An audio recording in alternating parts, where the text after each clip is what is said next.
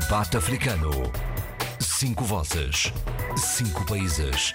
A análise dos principais assuntos da semana. Na IRDP África. Ora, vivam Palma debaixo de fogo pesado desde o dia em que foi anunciado pelo Governo e também pela Total que iriam ser retomadas as obras no compound da petrolífera francesa para exploração de gás natural.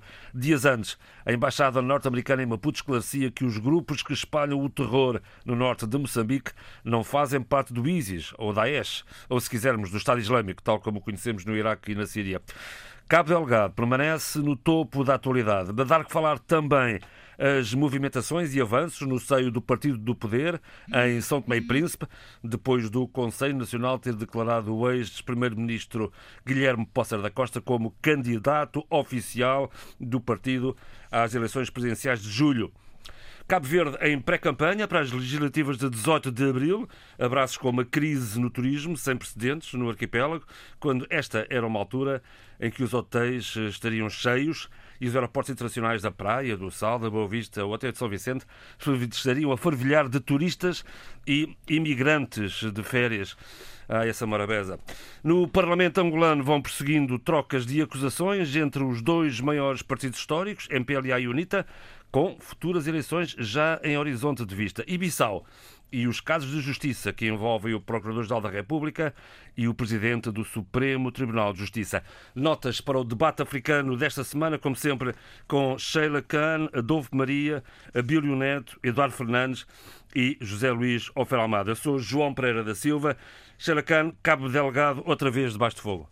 Uh, muito bom dia a todos. Uh, infelizmente, Cabo Delgado continua a ser um laboratório não só de uma guerra que está uh, a esgotar em termos humanos uh, a sua população, mas também um laboratório de, de, de interesses uh, antagónicos e opostos à segurança pública e também a uma segurança internacional, porque estamos a pensar, não nos podemos esquecer que é um espaço também de uma presença uh, não só uh, de, de, grandes negócios ao nível da, da, da atividade petrolífera, exploração de gás natural, mas também uh, hoteleira. Com certeza. coincidência macabra, eu posso dizer mesmo isto, é que um dia depois de uh, o governo e a empresa petrolífera Total francesa terem acordado um retorno à, à atividade de exploração de gás, uh, vem este ataque. Terá sido coincidência, Sheila? Olha, uh, veja, lá, veja lá bem a, a, a situação. Uh, coincidência ou não, é estranho é que uh, um dia depois desta, desta, desta declaração de, do regresso à atividade, há um ataque Exatamente. na zona de Palma. Eu acho que, e vale a pena sempre explorar com cuidado, logicamente, esta questão, porque é um tema que tem sido tão abordado, tão estudado, quer não só ao nível de, do jornalismo, Uh, dos meios de comunicação, mas também ao nível do debate académico, do debate uh, da, do, da sociedade em si, da sociedade civil. Eu vejo isto pelos vários uh, grupos do WhatsApp aos quais eu pertenço e a quantidade enorme de debates sobre esta questão de, do que se está a passar em Cabo Delgado eh, revela a importância uh, não só ao nível nacional, ao nível do pensamento, mas também ao nível internacional. Também aqui no debate africano, praticamente aqui, não há uma semana que não, não se fala do Cabo, Cabo Delgado. Caramba! Infelizmente. Mas isto, não vamos deixar de falar isso, eu posso lhe garantir enquanto uh, for assunto. É mau sinal, é muito mau sinal. Mas vamos, o que eu que quero, quero voltar ao que estava a dizer é que era importante. Eu, na minha opinião, acho como disse ao início do, da, da, minha reflexão, é realmente uma coincidência macabra que, no, numa, nesta declaração pública do, do, regresso à atividade, atividade que importa eh, relembrar foi eh, interrompida em dezembro de 2020, exatamente no âmbito de uma insegurança que se vinha sentido em Cabo Delgado, insegurança cada vez mais vizinha e próxima das, dos espaços de, de exploração da, uh, de, da empresa de, gás, exploração de gás natural. Uh, volto, de, eu acho que há aqui interesses altamente económicos que uh, uh, importa referir. Este ataque à cidade de Palma é um ataque novamente mau, feio, a população está em fuga, nomeadamente as forças de defesa e de segurança, e o Ministério da Defesa tem alertado a população para procurar uh, espaços de segurança. Esses espaços têm sido espaços como a, a, a, a mata. Alguma das populações está a fugir de barco há um corte de informações e, portanto, não se sabe bem o paradeiro de muitas das famílias, não se sabe bem ao certo o que se está a passar. Não há para já vítimas, pelo menos não há uma. Um... Mas desta vez, Sheila, permita-me só uh, Sim. observar isto. Desta vez há aqui um detalhe que é o hotel onde estão alojados os, os internacionais, é? está debaixo de fogo. É, é um alvo, talvez a primeira vez, que é assim tão concreto, vai, vai ao coração dos, dos europeus, do bem, Ocidente. Uh, uh, Bem, Mas... essa parte eu ia lá porque não foi só, foram outros locais também que foram, hum. também foram atacados e aqui também estamos a falar de um espaço do, de turismo em que estão realmente lá pessoas que estão a tentar, estão a ser resguardadas e protegidas esta parte de ser o Ocidente, nós não sabemos ao certo quem são, uh, uh, não sabemos a identidade das pessoas. Parte-se do Os princípio. Assim. Parte-se do princípio que são pessoas que vêm de, das várias proveniências do Ocidente e não só. não significa Se o termo que, é mais correto, expatriados. expatriados não é mais... significa que só o Ocidente desculpa, é, que tira, é que tira férias. Com certeza. não, não, mas não são pessoas de férias, repare, são, são funcionários. Eu sei que estão albergados também lá. Pois, uh, agora, importa aqui referir-se ao seguinte e vou outra vez uh, reforçar, mas isto é a minha opinião, é a minha reflexão e isto tem sido também muito demarcado ao nível daquilo, da, daquilo que temos vindo a, a, a receber e a ler da comunicação social. É que um dia depois, horas depois de o governo e a Total terem acordado o regresso à atividade da exploração de gás, há este ataque. Portanto, coincidência ou não, é muito estranha. Uma, uma, uma zona que estava até, até agora mais ou menos tranquila, e serei muito cuidadosa neste mais ou menos tranquila, porque Cabo Delgado não é de todo um espaço tranquilo hoje em dia. É estranho e, e, e, importa e exige a nossa atenção relativamente a esta questão destes ataques. Uh, veremos qual vai ser ou qual será a resposta uh, nos próximos dias das, das, forças de defesa e de segurança do, uh, do país. E importa, acima de tudo, mais uma vez, não esquecer: estamos a viver em Cabo Delgado uma, uma, uma retumbante e uma triste crise humanitária que requer uma atenção não apenas nacional, mas uma atenção internacional. Nomeadamente, a União Europeia já veio também uh, demonstrar e sinalizar a sua atenção e a sua, uh, o seu acompanhamento relativamente ao que se está a passar uh, neste local.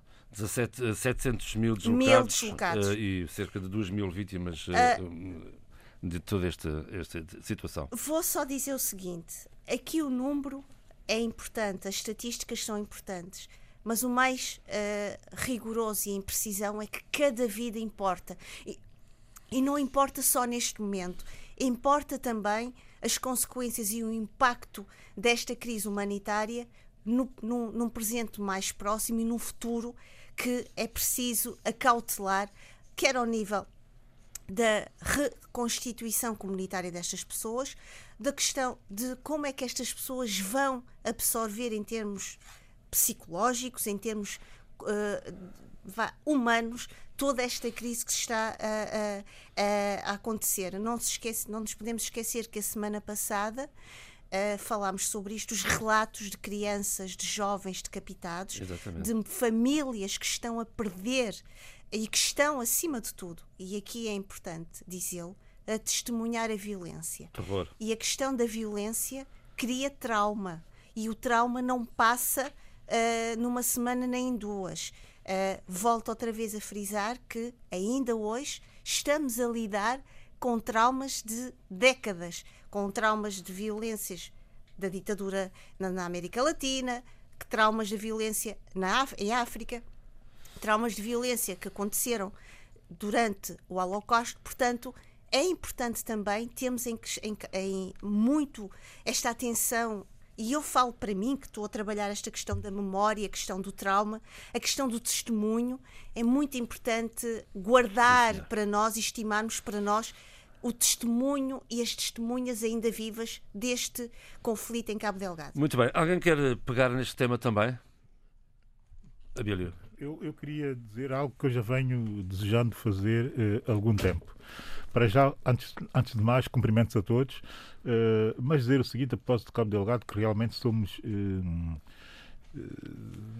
não há semana praticamente que não falamos não há, do assunto. E, e tenho que agradecer também, e aproveitar para agradecer o Luís Carlos Patraquim, que faz um updating uh, fenomenal uh, via mail, uh, com tudo que seja informação e reflexão sobre o assunto Cabo Delgado. No entanto, do que eu venho lendo e leio quase tudo que me enviam, há aqui uma, um, um, um parâmetro muito fixo nas análises que estão a ser feitas. E não vou estar aqui a estender-me outra vez e a repetir o que já se sabe em termos de análise da situação e da sua, da sua origem, da sua evolução e dos impactos. Não vale a pena estar aqui a repetir-me, porque a Sheila tem dado bem conta do assunto aqui no nosso programa.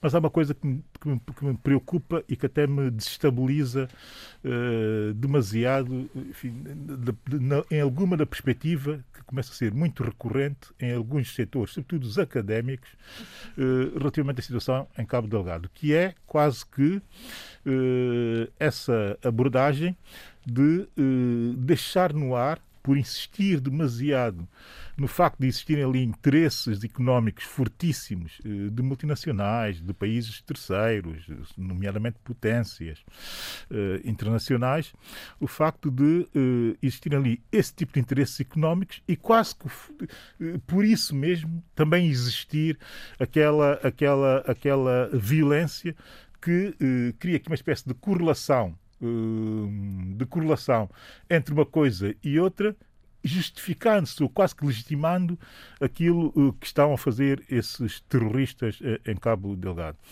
Quando se recorre a esse tipo de uh, reflexões e, e, e, sem se colocar, e, os académicos têm essa tendência para não colocar uh, em evidência o que é principal, o que a Sheila faz aqui muito bem, que é o humano, uh, e os, muitos desses académicos estão a fazer reflexões acima daquilo que é humano, do ponto de vista estrutural, eu entendo essa abordagem marxista uh, da análise da situação, mas a, a, a, verdade é que não há legitimidade nenhuma num país democrático, onde existe um Estado de Direito, onde existe um, um governo instituições legitimadas uh, de acordo com a Constituição e as leis deste país, que possam uh, justificar uma espécie de revolucionarismo rebelde, terrorista, contra uma espécie de capitalismo imaginado por quem faz reflexões numa determinada perspectiva.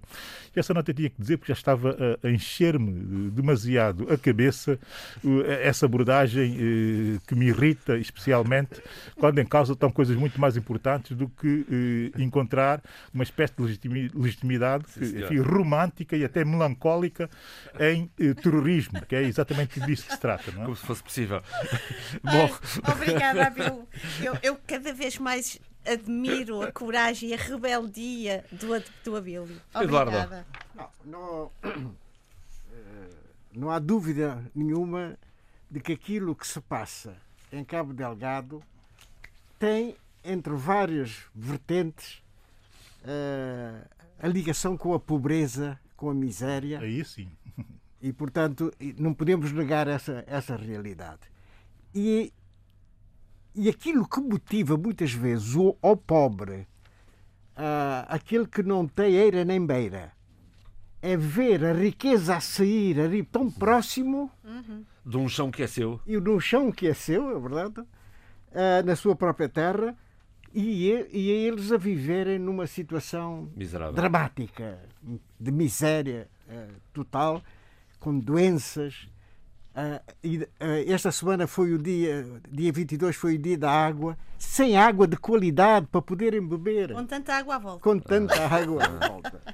Portanto, não, há, há de facto razões para a revolta. e há que haver uma resposta adequada não com violência, contra aqueles que se revoltam.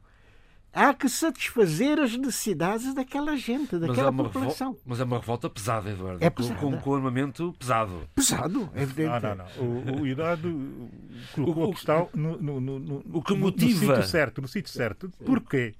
Porque o que nós também estamos a presenciar é que aquilo que seria a legitimidade da revolta de populações pobres que se sentem, eh, que sentem o peso tremendo o- de uma gestão pública e política desigual, Desastrosa. desigual, desastrosa e desigual, de um centralismo, de um centralismo político também que eh, acentua essa desigualdade. A 3 mil quilómetros Isto é- de distância, porque Isto é, tenho uma claro, claro. Isto é uma, co isto é uma coisa 3 mil quilómetros de distância. isto é uma coisa, e essas pessoas são vítimas dessa desigualdade, esses pobres, têm perfeita consciência disso. E têm perfeita consciência disso de há anos. É evidente que, acontecendo os anúncios, que hoje a gente sabe o que é que está a passar, anúncios de contratos milionários, o início de contratos milionários, que elas, naturalmente, têm a legitimidade para se revoltarem e podem fazê-lo dentro do quadro democrático. Sendo difícil, podem fazê-lo dentro do quadro democrático. Mas isto é uma coisa. A outra coisa é esses pobres que poderiam revoltar-se estão a ser violentamente mortos, é preciso dizer isso assim, por alguns que acham que têm iluminadamente uma legitimidade para o fazer. Eu não posso misturar esses pobres com agressores desses pobres. Não sei se eu me estou a fazer entender. O primeiro nível a que se tem que analisar é o nível de agressão aos pobres. Se alguém, quer dizer, estamos aqui a falar de uma pobreza que é duplamente violentada. Ela já é violentada pelo, estra- pelo próprio Estado, que não consegue chegar a toda a geografia humana e física do seu próprio território para prover essas populações do básico, da saúde, da educação e, e- e- e- e da, da segurança social básica, para viverem, para se sentirem protegidos. O Estado já não consegue fazer. Agora, aparecem uns terroristas eh, violentos que duplamente acentuam a pobreza dessa gente. Muito bem. E é disso que se trata em Cabo Delgado e é, é sobre isso que tem que refletir. João Pereira, eu queria só dizer o seguinte, porque realmente ah, tanto o Eduardo como o Bill trouxeram elementos muito interessantes e férteis para, para este debate que, que importa diz- salientar. É a questão da pobreza e a questão da- de, de uma, de uma espécie de desespero humano em que as pessoas estão dispostas a qualquer coisa para poder salvaguardar minimamente su- as suas vidas e as suas famílias, importa trazer aqui para esta reflexão. É que, no às vezes, o que se sente é que são os nossos contra, contra os nossos, contra os nossos semelhantes, no sentido em que estamos desesperados.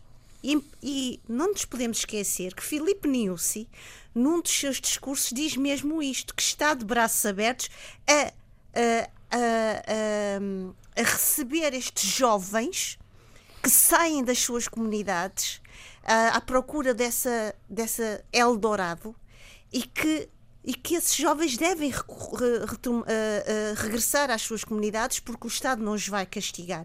Portanto, há aqui uma percepção muito clara que a pobreza extrema leva a, a- a decisões que trazem não só a tragédia para aqueles que cometem estes atos bárbaros, mas para aqueles que são também vítimas desses bárbaros e desses atos. E portanto há aqui uma espécie de, de uma cadeia de, de violência atrás de violência. Sim, e por isso é que disse, e volto a dizer, e eu acho que esta é uma metáfora interessante. Cabo Delgado é um laboratório de violência não só externa, mas também interna dentro do próprio país. Aí em casa, alguém quer participar neste debate antes de encerrarmos este tema? Já vão 20 minutos do Alô, alô, João Pereira. Diga, faz favor. Primeiro o José Luís, faz favor. Sim, sim, sim. Eu queria fazer eh, a seguinte observação. Quer dizer, o povo moçambicano tem sido sujeito, de facto, durante a sua história recente, a verdadeiros martírios. Vimos com a guerra civil, com atos terroristas, verdadeiramente terroristas, de parte a parte. Vimos depois com, com a junta militar e agora com o 10. E aí queria fazer uma, uma nota. No, no caso do, do 10, não se trata de, de maneira nenhuma de revolucionarismo. Trata-se de reacionarismo. Trata-se, portanto, de uma corrente islamo-fascista, como é típico do Daesh, do, do Estado Islâmico, que quer voltar, portanto, a paradigmas medievais eh, de governação. E isso chama-se contra-revolução e, e, e reacionarismo. De maneira nenhuma se trata de revolucionarismo. É óbvio que essas correntes reacionárias e contra-revolucionárias e antiliberais têm, portanto, componentes anticapitalistas porque são anti-ocidentais. E lembramos que uh, os investimentos uh, no gás que se quer fazer em Cabo Delgado são uma, os maiores investimentos privados até agora feitos uhum. em África. Uhum. Portanto, eu é queria verdade. deixar bem claro essa nota. Muito Não bem. Obrigado, de revolucionarismo, Sem mas dúvida. de reacionarismo no seu, eh, no seu esplendor. Uma lição, sem dúvida. Adolfo, quer participar neste, nesta matéria? Está lá embaixo. Ah, diga, diga, faz tá. favor. A, a, mise, a, a mise au point do José Luís Alfamada foi bastante importante. Uh, vamos lá ver. O que, é, há de facto ali, por desastrada atuação governamental, há realmente ali terreno para uh, as pessoas se, se, revoltarem. E não é por acaso que a Newsy fala, fala dos jovens. E normalmente os jovens são aqueles que tomam a iniciativa. Agora, isto de maneira alguma é, uma, é um empreendimento revolucionário, não é? é? Porque tem bases étnicas, tem bases religiosas. Eu até gostava de saber, digamos, qual o partido. É, ao, ao, princípio era a Frelimo, que tinha grande implantação nos Macondes, mas é, não sei, como por exemplo a Renamo. Ou então isto é algo que nasceu ali, hum, agora até a data não se sabe qual é a liderança, não apareceu um líder, não é? O que é estranho. Uh, é tudo difuso. Portanto, há ligações, certamente, a, ao exterior. Ao exterior, eu começo ali, até posso pensar na, na Tanzânia, não é? Hum. Porque o presidente, que o falecido presidente, também não era coisinha assim muito fluxeiro, muito progressista, né? E, e era assim um bocado pro diabólico. Agora uh, há talvez outros outros, outros interesses uh, concorrenciais, de, de empresariais ou até mesmo de países. O que é estranho é, é, é, os Estados Unidos terem dito que ali não há motivações religiosas, ou pelo menos não é uma organização religiosa que conduz uh, as coisas. Bom, é, os Estados Unidos deviam ser um bocado mais explícitos. Se eles têm informação, é, é preciso realmente ver duas coisas. Primeiro, quem é que está por trás disto, porque não há dúvida nenhuma, os jovens são instrumentalizados né, por aparente objetivos revolucionários, é, mas não se vê uma ação assim política e ideológica bem, bem, bem evidente no terreno. De um lado há isso, e do outro lado há de facto interesses que, que interessa que, os serviços, digamos, de renseignement, os serviços de, secretos têm, têm de, de trazer cá para fora. Agora, se calhar, quais são os serviços secretos também que estão metidos nisso, não é? Muito bem. De, desta rebelião. Vamos. Uh... Pronto, era isso. Mas a questão étnica também é importante. Hein? Muito bem. Uh, os Macondes foram várias vezes instrumentalizados, quer durante a luta de libertação, quer por umas forças, quer por outras, pelas forças colonialistas e pelas forças de, de libertação. Cabo Delgado. Pronto, é isso que eu queria dizer. Cabo Delgado sempre na agenda deste debate africano, nem sempre pelas melhores razões. Passemos em frente, vamos à Guiné-Bissau. Eduardo, uh, há duas, dois casos de justiça que envolvem altas figuras da própria justiça. O Procurador-Geral da República e o Presidente do Supremo Tribunal de Justiça têm que ir à barra do Tribunal. Exatamente, exatamente. E, eh, aliás, uh, esta questão está a ser seguida tornou-se tão popular uh, este tema, este assunto, de que as populações estão a acompanhar de perto já se fazia portas essa, isso, essa guerra entre o Supremo Tribunal de Justiça da Guiné-Bissau uh, e o Procurador-Geral da República. Ah, ah, tudo isto porque o Conselho Superior da Magistratura Judicial da Guiné-Bissau quer saber quem é o instrutor do processo contra o presidente do Supremo, não é? Não pode ser um qualquer, tem que ser um ao nível. Tem que ter pelo menos o mesmo estatuto, né? o mesmo nível. O Conselho Superior de Magistratura da Guiné-Bissau convida a Procuradoria-Geral da República a informar, a informar, a esclarecer uh, uh, quem, quem é, inicialmente, quem é, quem é essa, essa digamos, essa, essa figura que vai, vai ser o instrutor uh, do, processo. Do processo é? E isto é que está a trazer toda, digamos, a, a guerrilha interna entre o Presidente do Supremo Tribunal de Justiça e o Procurador-Geral da República. E, e, para, e para o caso do, do, do, do, Presidente do Supremo Tribunal de Justiça, ainda não há uma, uma solução, ainda não há desenvolvimento. Não há assim. desenvolvimento e ele não compareceu. E, e, e assiste-lhe a razão, penso eu, mas temos aqui dois juristas que poderão confirmar isso. Portanto, é, é, é, o Presidente do, é, do, do, Supremo Tribunal de Justiça é, ir comparecer na, na Procuradoria-Geral da República sem saber quem é o instrutor, não faz, acho eu que não faz sentido, não é? Não faz sentido. Mas os juristas, melhor do que eu, saberão uh, dar resposta a essa questão.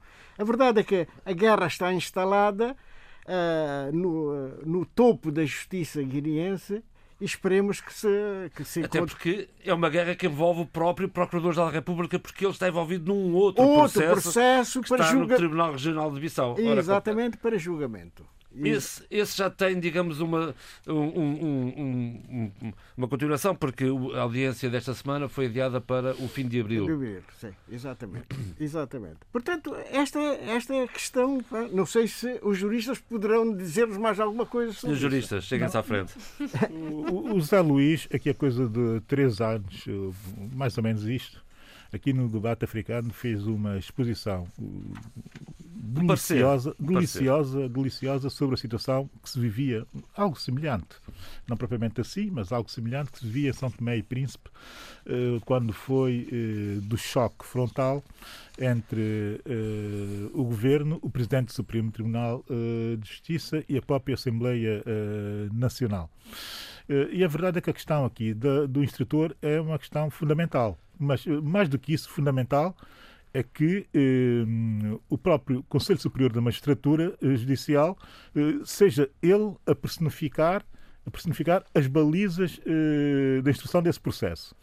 Eh, eu não sei eh, na Guiné-Bissau como é que como é que formalmente o processo é feito, é encaminhado ou, ou está previsto, mas no caso de São Tomé bastaria só que procura, o Procurador-Geral indicasse um procurador que iniciasse o processo e a partir daí tudo seria feito sempre ao nível do Conselho Superior uh, da Magistratura uh, Judicial. Agora, aqui, uh, acho que José Luís pode acrescentar muito mais do que eu, porque ele é muito mais causídico do que aquilo que eu sou. Não é? José Luís, faça favor. Causídico. Diga lá, está disponível?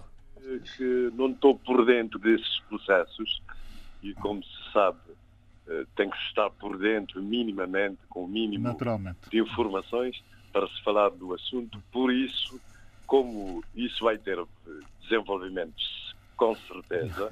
Posteriormente falaremos disso. Muito bem, está certo. Há outro caso de justiça em Angola, uh, uh, Adolfo Maria, que envolve o, que envolve o empresário angolano uh, Carlos São Vicente. a decisão, ontem já houve decisões a esse respeito, Adolfo. Tem conhecimento, com certeza. É, houve decisões, não, não, não, deixaram de estar congeladas as, as contas de. Mas de, deixar estar, mas no entanto eh, mantém-se, eh, essa foi a sentença, mas mantém-se provisória, eh, mas, eh, mas por enquanto ainda, ainda, ainda, ainda está em vigor. Eh, bem, e o resto, já, eu já, já, já no passado também me referi a isso, não é? É contestado o presidente do, da, da, Comissão Nacional eh, de Eleições, é, é, é, é o, o Conselho de Magistratura também eh, tem, uh, há, há, divergências, quer dizer, concretamente há uh, divergências, há, digamos, duas, duas espécies de fações, duas fações em, em todos os órgãos da, da magistratura. E eu não sei bem do que é que, porque não, não estou, é preciso saber muitas das intrigas que há no terreno, se, há ali questões de, de personalidades, eh, se não é já mesmo uma questão de uh, posições eh, políticas, quer no sentido de, do, do controle dos órgãos, quer no sentido de contestar, de, de defender a, a independência, a independência uh, dos órgãos de justiça em relação ao poder político. Neste caso concreto de, do, do Carlos São Vicente, tinha aqui à frente o, o despacho da Lusa desta sexta-feira, eh, que diz que dá conta de que o despacho do Ministério, do Ministério Público de Angola, além do crime de fraude fiscal, eh, diz que o empresário é acusado de peculato e de crime de branqueamento de capitais de forma continuada. Portanto, o, o despacho já, já existe. Bom, outro caso de justiça. Eh, já agora, Zé Luís, estamos aqui neste, neste tema de justiça. Podíamos abordar os desenvolvimentos do caso de, do Alex Saab. O caso Alex Saab teve um desfecho uh, muito negativo para a sua defesa, uh, porque o Supremo Tribunal de Justiça de Cabo Verde decidiu pela extradição. E vamos ver então. O, a defesa argumentava que o alerta vermelho emitido uh, pela Interpol foi depois da prisão, que Alex Saab dispunha de estatuto diplomático enquanto enviado especial da República Bolivariana da Venezuela, uh, que também tinha um estatuto diplomático interino junto da União Africana e que uh, o, o, o, os tribunais de Cabo Verde, as autoridades cabo-verdianas, estão vinculados, vinculadas às decisões do Tribunal de Justiça da CDL. Ora bem, o Tribunal de Justiça da CDL tinha decidido que, que tinha, tinha emitido uma ordem para imediata libertação da Saab, mas não reconhecendo, isso é importante, não reconhecendo estatuto diplomático a Alex Saab e correspondentes inviolabilidade, inviolabilidade e imunidade penal. E, portanto, baseia, baseou uh, uh, a sua decisão uh, no facto do alerta vermelho ter sido emitido depois da prisão. O que é que diz o acordo do Supremo Tribunal de Justiça de Cabo Verde? Quer dizer, eh, rechaça eh, em toda a linha a argumentação de defesa, arrasa os seus uh, argumentos, dizendo que as autoridades cabo-verdianas não se encontram vinculadas às decisões do, do Tribunal de Justiça da CDAO por Cabo Verde não se ter vinculado ao protocolo que alarga sua competência para a questão dos direitos humanos. Não reconhece estatuto diplomático da Saab por, por este não pertencer ao corpo diplomático nem se tratar de uma personalidade política governamental relevante. Uh, portanto, a prisão efetuada pelo Estado de Cabo Verde foi com base na lei cabo-verdiana de cooperação uh, judiciária internacional que demite uma detenção provisória desde que Cabo Verde tenha conhecimento de crimes praticados no estrangeiro, em Cabo Verde, no estrangeiro, uh, por uma pessoa qualquer. Por isso, uh, determinou a extradição da Alex Saab. Para além disso, diz que o processo de extradição é um processo uh, especial e que não se aplica integralmente o Código de Processo Penal de Cabo Verde, que admite o contraditório nas várias fases do processo e, por tudo isso, portanto, determinou a extradição uh, de, de, de Alex Saab. Ainda é passível de recurso, José Luís? Ainda é passível depois, de recurso esta decisão? E agora, e agora relembre-se que os Estados Unidos já tinham um avião preparado para transportar Alex Saab para os Estados Unidos, para, para o julgamento nos Estados Unidos por branqueamento uh, de, de, capitais uh, no montante de mais de 300 milhões de dólares e lavagem de dinheiro, repare, há um aspecto importante. As acusações feitas contra Alex Saab eram várias acusações que podiam determinar, podiam determinar uma prisão de várias dezenas de anos. Isso corresponderia a prisão perpétua. E isso não é admissível pela Constituição de Cabo Verde, que não admite uh, nem a pena de morte, nem a prisão perpétua, e por isso os Estados Unidos asseguraram, isso também foi um argumento da defesa muito importante, mas os Estados Unidos da, América asseguraram a Cabo Verde que, portanto, só iria processar Alex Saab por um único crime, no máximo de 20 anos de prisão, que está abaixo dos 25 anos de prisão admissível em Cabo Verde. Há também um argumento importante da defesa, é que o crime eh, estaria prescrito, o prazo de prescrição nos Estados Unidos eh, eh, é de 5 anos, mas entretanto a acusação, os Estados Unidos argumentaram que a acusação foi feita no, no, num tribunal de um distrito dos Estados Unidos, eh, portanto, antes dessa prescrição. Portanto, em 25 de junho de 2019. E 19. E 19. 19. E Alex Saab, 19 e Alex Saab foi preso em Cabo Verde a 12. Foi preso, portanto, antes da acusação, mas dentro uh, do, do, prazo de, de antes da prescrição uh, desses crimes. Muito bem. José Luís, diz-me só uma coisa. O Supremo Tribunal de Justiça de Cabo Verde já autorizou a extradição esta semana. Uh, isto é passível de recurso ao Tribunal Constitucional? Não, ou, ou é, é, passível, é passível, é passível de recurso. Portanto, na, na, na hierarquia dos é? tribunais, não? O recurso Uh, portanto, os Estados Unidos fizeram tudo para que pudessem transportar uh, Alex Saab para os Estados Unidos, pudessem uh, operacionalizar a extradição hum. antes que o recurso tivesse, fosse interposto. Mas a defesa foi esperta também e interpôs em tempo devido, portanto isso encontra-se agora no, no, no, no Tribunal Constitucional. Constitucional. Sim, no Tribunal Constitucional. Eu devo dizer que que duas coisas. Primeiro, a questão de, de embaixador eh, junto da União Africana. É, é, evidente que isso, na minha opinião, não cola, porque esse estatuto foi concedido depois do processo de extradição ter começado. Primeiro.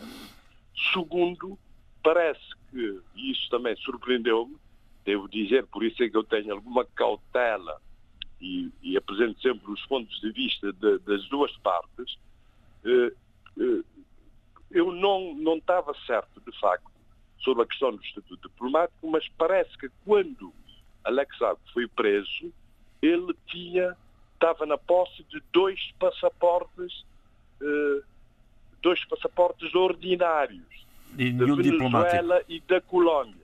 Hum. Não tinha consigo. Um Isso foi-me assegurado por uns nenhuma eh, coisa.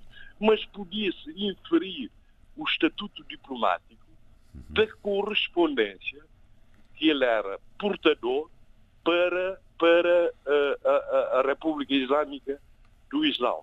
Repara que nessa questão ele podia uh, deslocar-se ao Islão, à, à República Islâmica do, do Irão, como simples empresário para negociar. Mas se tivesse se fosse portador de correspondência que o, que o legitimava como estatuto diplomático, como, sim. como, como tendo estatuto diplomático. Tinha, teria, portanto, eh, estatuto diplomático, na minha opinião, independentemente de ter tipo ou não passaporte, passaporte sim, uh, diplomático. Agora, a questão é saber se essa correspondência foi emitida em porque foi junto a processo, foi depois, não foi na, no momento da, da, da, prisão. E, portanto, tudo isso é muito nebuloso, mas parecendo como o Tribunal de Justiça, própria, o próprio Tribunal de Justiça CDO não reconheceu o estatuto diplomático Alex sabe, tudo isso parece muito nebuloso, hum. Eh, mas, de todo modo, parece que o Tribunal de Justiça de CDO não teria razão porque a detenção provisória para efeitos, para efeitos de extradição foi feita ao abrigo da lei cabo-verdiana de cooperação eh, judiciária Sim, internacional. O, o, o Abílio quer também dizer qualquer coisa a este respeito. Vamos a isto. Pelos, pelos tribunais. Tá? Abílio. Uh, Zé Luís, enfim, eu aqui enfim, não tenho intervido muito sobre esse assunto, que é, que é apaixonante. O caso do Alex é mesmo um assunto apaixonante. Sim, juridicamente é muito juridicamente, E também politicamente, e também e politicamente, enfim, na perspectiva de, de, de alguém como eu, que sou muito vigoroso na defesa do responsibility to protect e do alargamento da criminalidade extraterritorial uh, a, esse, a, esse, a esse nível, não é? Enfim, a responsabilidade de proteger, uh, que é toda uma novidade a nível do direito internacional. Uh, eu sou muito defensor disto e tenho feito insistentemente a defesa desse princípio e o seu alargamento, e dou também conselho que o Zé Luís tem feito mesmo aqui ao ponto de o defender também na perspectiva de crimes contra, contra a natureza, crimes, enfim, eh, dessa, dessa, dessa dimensão e, dessa, e, e, e com esse objetivo de, de, de, proteger, sobretudo, enfim, populações que são uh, vítimas de, uh, de violência por via de criminalidade ligada, enfim, à natureza e a catástrofes naturais, bem, enfim, esse tipo de, de argumentos. Há aqui três coisas, três questões que me incomodam muito, eu estou muito incomodado hoje, no caso Alex Saab. Primeiro, o papel uh, do juiz Baltazar Garçom, que também foi público a minha, a minha defesa apaixonada de muita da sua ação enquanto juiz da Audiência Nacional uh, Espanhola. É interessante ler os poucos artigos que têm, têm sido uh, publicados na imprensa espanhola, na, na, na, sobretudo naquela que é de referência, El País, El Mundo, La Vanguardia e uma série de, de mais dois ou três jornais com essa, com essa dimensão, uh, sobre o papel uh, de Baltasar Garçom neste caso do Alex Saab, pensando e retroagindo a ação uh, da Audiência Nacional Espanhola, o pedido também de tramitação, uh, tramitação uh, da expatriação do general Pinochet de Inglaterra para Espanha, onde ele tinha uma série de processos pendentes. pendentes alguns por vítimas da ditadura de Pinochet e outros eh, por via também de eh, fraude fiscal, desvio de fundos e, e também, eh, natural, naturalmente, enfim, uma série de eh, de transferências internacionais não eh, justificadas e, portanto, corriam dois processos em paralelo. E nessa altura, muitos argumentos que o Baltasar Garçom uh, usa hoje em relação à defesa do Alex Saab, ele fez exatamente o contrário uh, quando foi, na sua posição de juiz da Audiência Nacional Espanhola, quando foi pedido de extradição de Pinochet, que estava em Inglaterra, para, para, para, para a Espanha, para Madrid, para ser julgado em Madrid por via daqueles crimes que eram, Dois pesos, duas que eram entendidos, que eram entendidos como crime, como crimes e são como crimes eh, contra, contra, a humanidade, contra a humanidade, também alguns não deles. Há imunidade nenhuma. Não, há não, não, a verdade é que Pinochet tinha imunidade, oh, Zé Luís. Tinha, tinha imunidade, tinha imunidade crimes, e tinha, mas, e, tinha, e tinha o estatuto diplomático que o Alex não, não, não tem. Mas houve, houve uma, uma das especialidades do, do Estatuto de Roma, dos crimes elencados, tipificados no Estatuto de Roma, é que os crimes contra a humanidade, os crimes uh, de, de, de, de, guerra e os crimes de agressão, portanto, eh, portanto eh, derrogam, derrogam qualquer imunidade.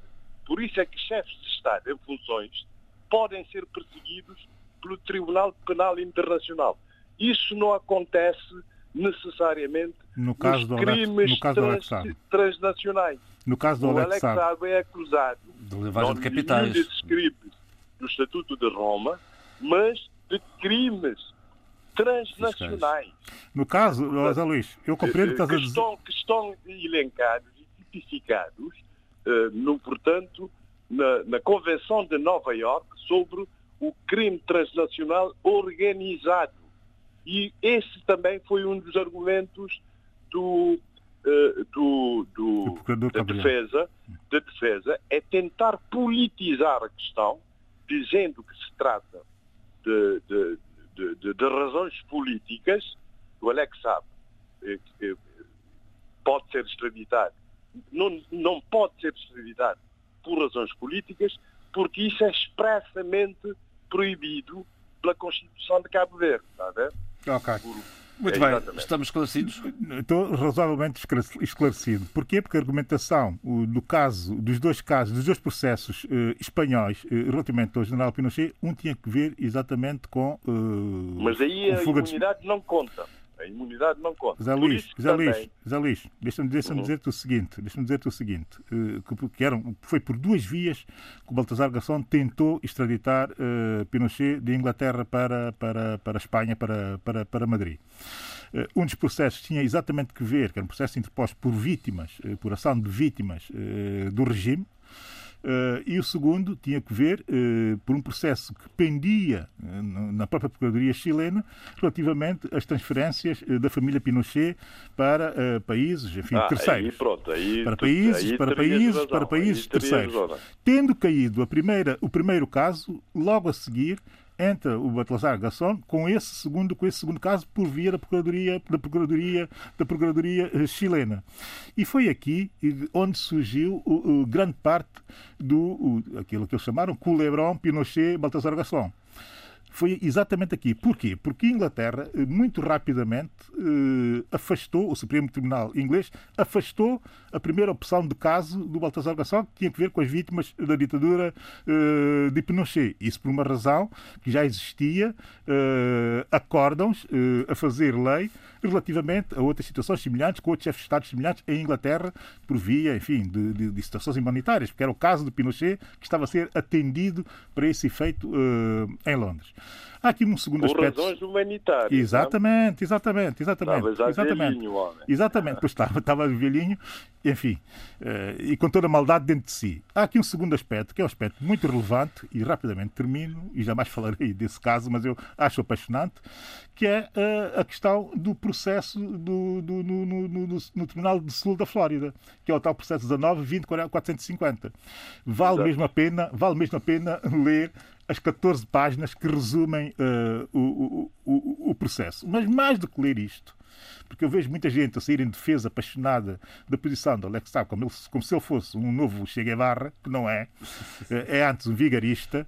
Eh, lendo aquele, aquele, aquele, aquele resumo do processo, percebe-se muito bem a natureza do senhor. Mas quem ainda tem a dúvida relativamente a isso, que vá ao site enfim, desta instituição, que eu acho que é suficientemente idónea para se perceber eh, muita da informação que eh, sustenta essa, essa, essa acusação, que vá ao site do Consórcio Internacional de Jornalistas eh, de Investigação, o mesmo que fez o Luanda Leaks, que fez o, que fez o, o, o, O Futebol o- Leaks, o-. Futebol Leaks, o China Leaks, enfim, sim, que sim. tem, tem, feito, tem exposto, tem feito muito disclosure, disclosure de informação eh, eh, de corrupção e de atos deste género, que vá lá ao site e que investigue eh, a informação que eles têm sobre o Alex Saab, sabe que eles já anunciam até um Venezuela Leaks para muito, para muito brevemente. Portanto, não estamos aqui a falar de nenhum santo. Nem sequer estamos aqui a falar, Adílio, nem sequer estamos aqui a falar de nenhum revolucionário. Aliás, Adílio, agora o argumento do, Adílio. do, do juiz Baltasar Gassol é exatamente nesse sentido. Quer dizer, que ele não é propriamente inocente, não é? Tem direito à defesa, como é óbvio. Adílio, a presunção de inocência. Naturalmente, Acabaste ninguém tem dúvidas nenhumas, mas a verdade é que isso tem que funcionar. Oh, vou, vou, José Luís. Zé Luís, mas isso eu tenho defendido aqui e também tem que funcionar para eh, todos aqueles que veem os seus nomes no, i- em, eh, eh, naqueles leaks do Consórcio Internacional eh, Exatamente, de Investigação. exatamente. Correto? Claro, claro. Portanto, eu não posso admitir que se trata a Isabel dos Santos de uma forma e, e que se trata o Sr. Alex Sabe de outra forma. Os dois têm o mesmo princípio que os deve proteger. E eu também defendo esse princípio que os deve proteger, que é exatamente o que o Zé Luís acabou de enunciar. www.rtp.pt barra rdpafrica. É por aqui que pode ter acesso ao podcast do debate africano, para onde seguimos desde já, onde vamos falar, de resto, sobre São Tomé e Príncipe. Não temos oportunidade neste, nestes primeiros 50 minutos de programa de mais um caso de violência uh, sexual de menores. Vamos também a Angola para o resumo da semana com Adolfo Maria. E é para aí que vamos começar, pelo Adolfo Maria, que, está, que esteve nesta primeira parte um pouco mais resguardado. Adolfo, uh, temos. Uh... Mais que resguardado. É, mas é uma, é uma questão. Eu sei que já foi vacinado e que está todo contente porque já tem vacina. Mas é uma questão também de, olha, de gestão de tempo à medida que o tempo vai correndo. E até agora é o que se pode Exatamente. arranjar. Mas quando, quando, quando eu estiver em estúdio, depois vamos ver. Isso é que é bonito. Cá o aguardamos de braços abertos e com muita ansiedade. Ora bem, Ok. Adolfo, vamos então às picardias eh, entre UNITA e MPLA, eh, isto depois da, da entrada Sim, da proposta entre, de. entre outras coisas. Vamos embora então. É, vamos lá ver. Eu, eu queria lembrar que o Parlamento aprovou a proposta do, do Presidente angolano de revisão pontual da Constituição. E, e a votação foi 157 votos a favor. O que é interessante é que votaram ao lado do MPLA, ao lado do MPLA, a, a Casa CE, o PRS e a FNLA. E a, a UNITA absteve-se o que eh, colocou numa posição incómoda. Aliás, eh, eh, imediatamente, eh, a- Américo Kunonoka, que era o, que era o chefe eh, parlamentar, da, da bancada parlamentar do MPLA, e que foi agora substituído por Fontes Pereira, eh, há, há dois dias, eh, diz que a UNITA demonstrou claramente aos angolanos que é um partido que parece não honrar a sua palavra, etc. Bom, e a UNITA, Liberty Chiaca, criticou a proposta de revisão, diz que não tinha sido antecedida de uma ampla auscultação da sociedade e das organizações políticas mais representativas.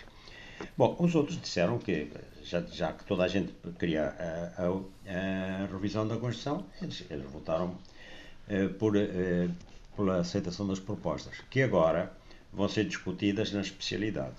Bom, eh, e, entretanto, eh, Américo Noca eh, disse também há dois dias, precisamente na véspera de ser substituído por Fontes Pereira, que reconhecemos que muitas das empresas e famílias ainda vivem em situações de escassez, de penúria, de desemprego para a juventude, que exige trabalho e melhores condições, e este é um desafio que é colocado nas mãos de todos os angolanos, disse então Américo Nonoca. Eh, e ele dizia isto na Assembleia eh, Nacional. E, portanto, ele exortou os jovens a observarem a disciplina e a obediência, considerando que, embora sendo um direito, as manifestações não geram emprego. E, portanto, tem de exortar os jovens a superar as dificuldades com resiliência e nunca com ódio entre classes ou grupos. Eh, Entretanto, e toda a gente sabe há uma campanha tremenda contra a UNITA e principalmente contra o seu líder. Eh, E então, na comunicação social estatal, TPAs, TV Zimbo, RNA, etc., Rádio Nacional. E, e- e, há, há dois dias co- comemorou-se, eh, comemorou-se não, quem comemora é o MPLA, que diz que teve uma grande vitória no Guido Carnaval e que isso foi ponto de partida para depois eh, as tropas eh, sul-africanas retirarem, etc. Uni- na verdade, historicamente, aquilo foi um empate. Tinha fracassado a ofensiva das FAPLA, depois já eh, veio a contra-ofensiva da UNITA, apoiada, cada um apoiado por seus aliados, e também aí fracassou eh, a tomada de Quito Carnaval, que foi então a grande batalha de resistência. Bom, foi um empate, mas uma das partes diz que foi vitória. Bom, seja como for, eh, a UNITA evocou que há cerca de 30 anos, 90, em 1991, acabou a exclusão política e o monopartidarismo. Eh, porquê? Precisamente porque a UNITA tinha, eh, eh, porque tinham sido frustrados os planos hegemónicos para destruir a UNITA. Bom, e que hoje, 30 anos depois dos acordos de Bicesse, os angolanos constatam que o Partido eh, Estado continua a manifestar a mesma natureza divisionista, antipatriótica, corporativa, corrupta e corruptora. Isto são palavras da UNITA. E é- isto é um comunicado que ela fez. Em pleno eh, ano pré-eleitoral, todos já estão preparadinhos, não é? Os órgãos de comunicação social do Estado, pagos com os dinheiros de todos nós, foram instruídos e elegeram o presidente da UNITA, Adalberto Costa Júnior, como o alvo a abater. Para o efeito, usam, usam bocas de aluguer, financiadas com dinheiros políticos. Bom, isto é um coronel da UNITA, que agora já recebeu também uma casa e que realmente diz que a UNITA está só a fazer confusão. Portanto, ele já passou para o lado MPLA, isto deve ser uma alusão a esse coronel. E, e, diz então nesse comunicado longo da UNITA que promover a difamação e o assassinato de caráter dos promotores da mudança são atos de claro desespero que não dignificam a democracia. Contudo, não vão impedir a alternância democrática em 2022 e que a mudança que a UNITA preconiza não é vingativa nem incriminatória, é sim inclusiva, reconciliadora e vai beneficiar a todos, porque a pátria pertence a todos. Onde é que isto vai Bom. parar? Onde é que esta troca de, onde é que esta troca de mimos vai parar? Não a saber. É, não, vai, vai, vai subir de tom e já também a nível, a nível é, local, provincial por exemplo, os ataques, aí, aí às vezes as coisas passam mesmo a vias de facto. E, e nisto é interessante, por exemplo, que há vozes no MPLA, Boa Vida Neto, que já foi secretário do partido, né, diz que eh, teve uma intervenção tremenda aqui há uma semana. Ele é membro do Bureau Político e, e, e falava no SUME, onde tem havido trocas de acusações entre o governo Job entre Job Capapinha e o principal partido da oposição sobre a poeira e a lama que há na cidade. Bom, e então o Bovida Neto disse: há que respeitar os que estão do outro lado, que também trazem ideias, também trazem mensagens positivas. E continuou: o estar aqui sentados não significa que somos donos da verdade. Isto, isto dito por um dirigente MPLA, cuidado. É? E é, Boa Vida Neto disse ainda que, e, com fortes aplausos, que o MPLA deve ser honesto e não escamotear a verdade.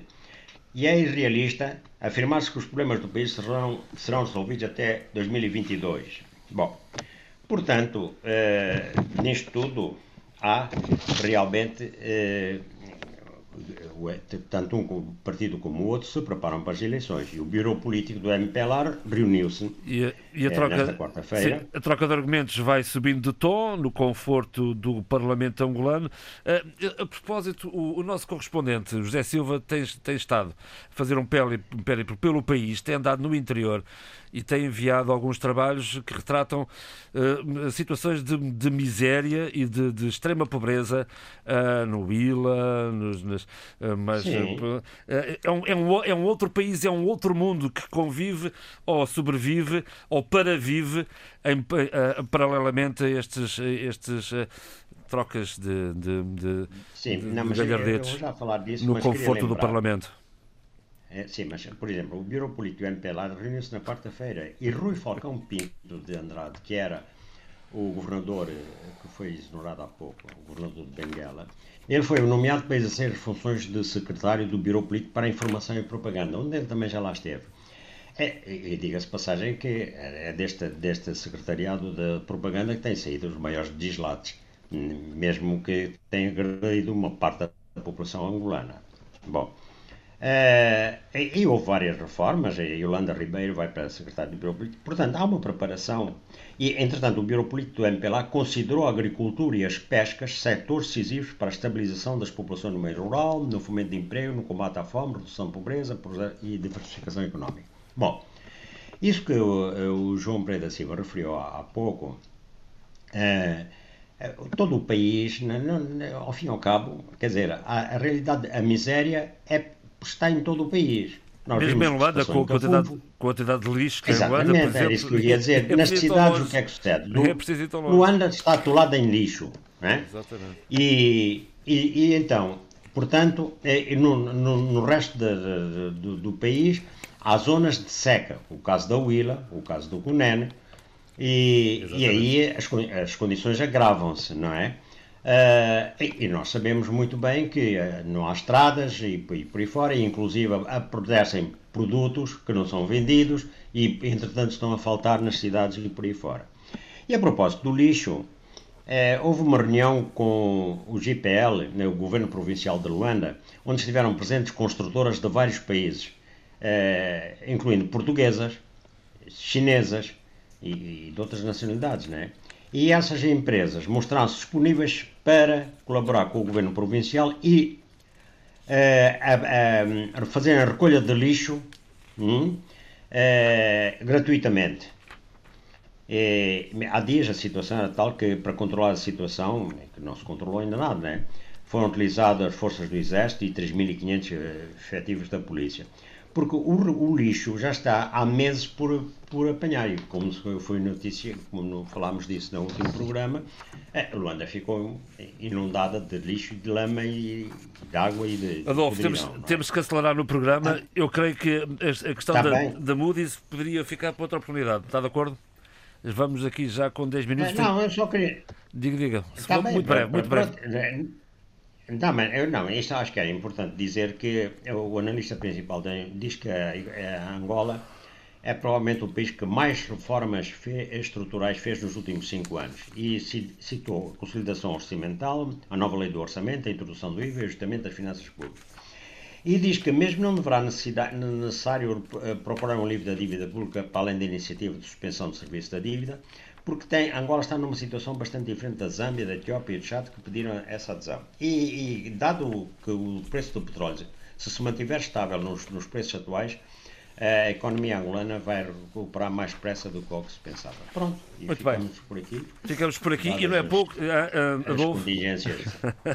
Vamos a São Tomé, porque não tivemos a oportunidade na, na, no primeiro momento abordar uma questão. Aliás, há duas questões quentes uh, no arquipélago de São Tomé e Príncipe, uma primeira relativamente às eleições presidenciais e uma outra de caráter mais social. Eu ia começar pela parte política, se não se importasse, uh, uh, Neto.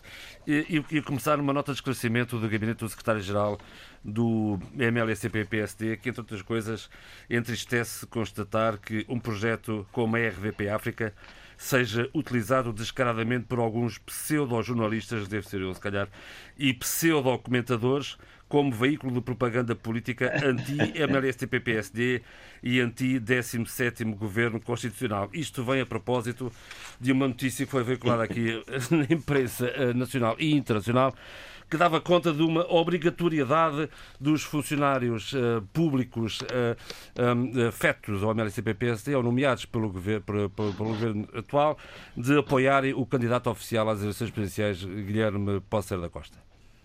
Essa nota de esclarecimento. Pseudo, pseudo obrigado, pseudo, obrigado, pseudo moderador. Muito bem. Uh, Uh, e agora, e agora, Obrigado, e agora, presente companheiro.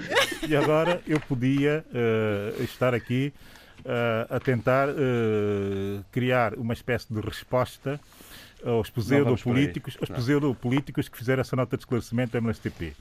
Como eu, como pseudo-comentador que sou, Vamos ao lado disso, e naturalmente o João, como pseudo-mediador, moderador que é, eh, não uh, intervimos em assuntos. Uh, Pseudo-assuntos. Não, em assuntos, em assuntos uh, importantes para um país e para uma nação, que é São Tomé e Príncipe. Os hum. pseudopolíticos, sim. Uh, a ação deles uh, oneram e em muito uh, o país, não é? Ou ação ou, as, pseudo-ações que têm tido nos últimos 45 anos. Estes sim são responsáveis pelo estado em que o país está. Comentar essa situação que para muita gente uh, era uma situação de, de, muito comentário e de muita agitação e de muita, uh, e de muita, enfim, de muita reação, eu devo dizer uh, que a mim nada surpreendeu. Não surpreendeu a, a, a, escolha como candidato.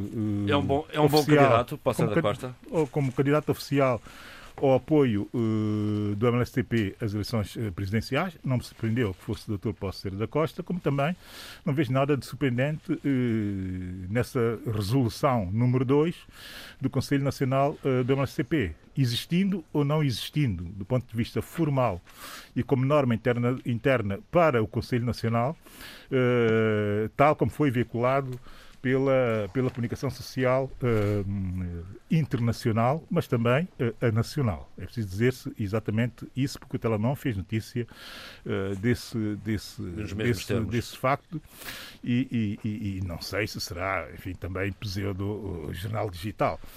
Uh, uh, portanto, não vou estar uh, a fazer muito mais, não, muito mais, muito mais reflexões sobre esse caso.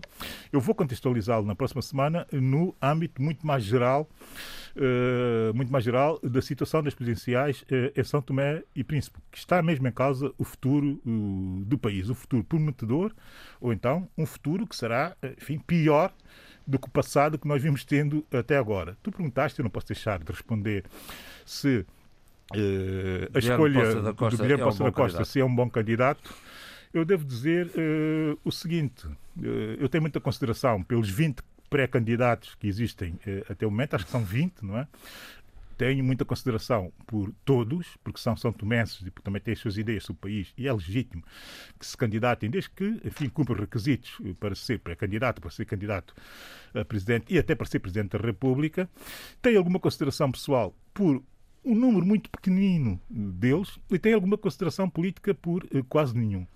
Portanto, o que eu quero dizer é o seguinte: a candidatura do Dr. Guilherme Poça da Costa não acrescenta rigorosamente nada para termos um futuro, um país de futuro melhor do que aquele que nós vimos tendo uh, nos 45 anos uh, anteriores. Com isso, quase que digo tudo.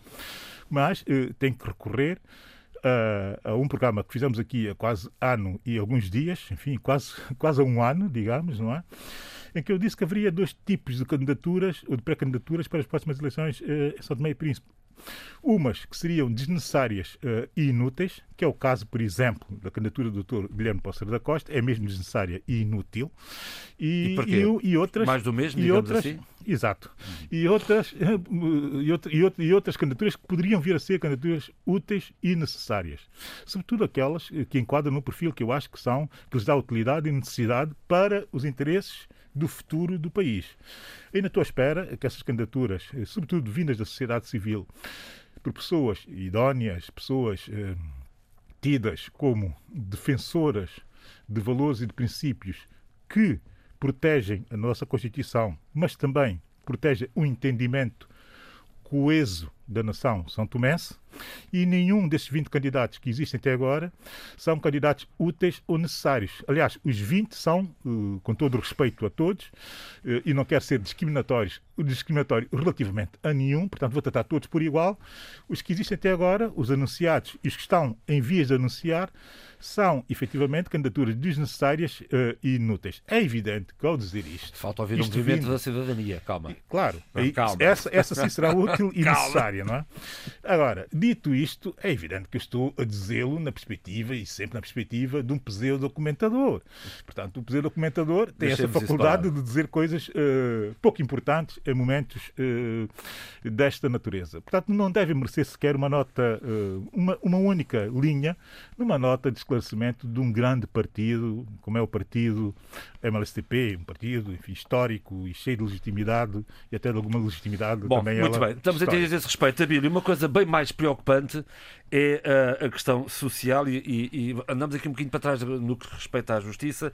Esta semana uh, ficámos a saber de mais um caso de uma violação uh, de menor, de uma adolescente de 14 anos, violada por cinco adolescentes.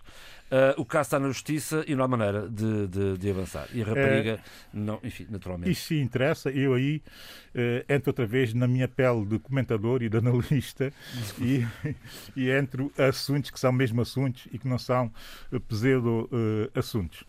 Uh, dizer o quê sobre esse caso? Dizer que na semana passada foi notícia o seguinte Uh, relativamente àquela criança de 5 anos, daquele caso, enfim, que mereceu aqui a nossa indignação, sobretudo a minha, não é? Uh, o desenvolvimento que houve logo a seguir diz tudo, diz rigorosamente tudo sobre uh, o estado do Estado em São Tomé e Príncipe.